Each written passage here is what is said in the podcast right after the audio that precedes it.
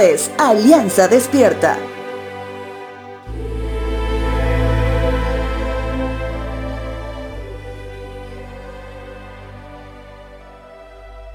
En el Nuevo Testamento encontramos un libro de tan solo un capítulo.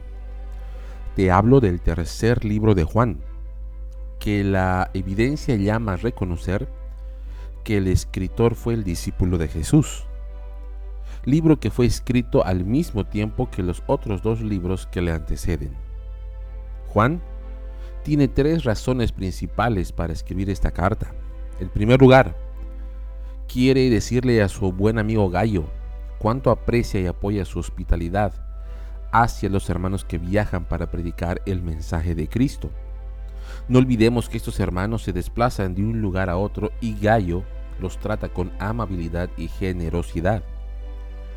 En segundo lugar, Juan quiere señalar de manera indirecta la conducta negativa de Diótrefes, un líder autoritario que ha tomado el control de una iglesia en Asia.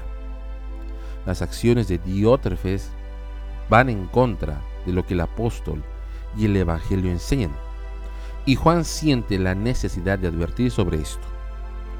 En tercer lugar, Juan elogia a Demetrio, destacando su buen testimonio que ha sido respaldado por otros. Demetrio sirve como un ejemplo positivo que contrasta con la conducta problemática de Diótrefes. En resumen, Juan busca elogiar a los buenos ejemplos, advertir sobre comportamientos perjudiciales y alentar a la comunidad en su fe.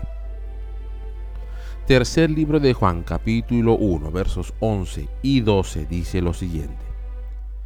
Querido amigo, no te dejes influir por ese mal ejemplo. Imita solamente lo bueno. Recuerda que los que hacen lo bueno demuestran que son hijos de Dios. Y los que hacen lo malo demuestran que no conocen a Dios.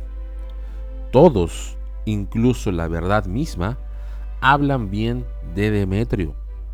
Nosotros también podemos afirmar lo mismo de él, y ustedes saben que decimos la verdad.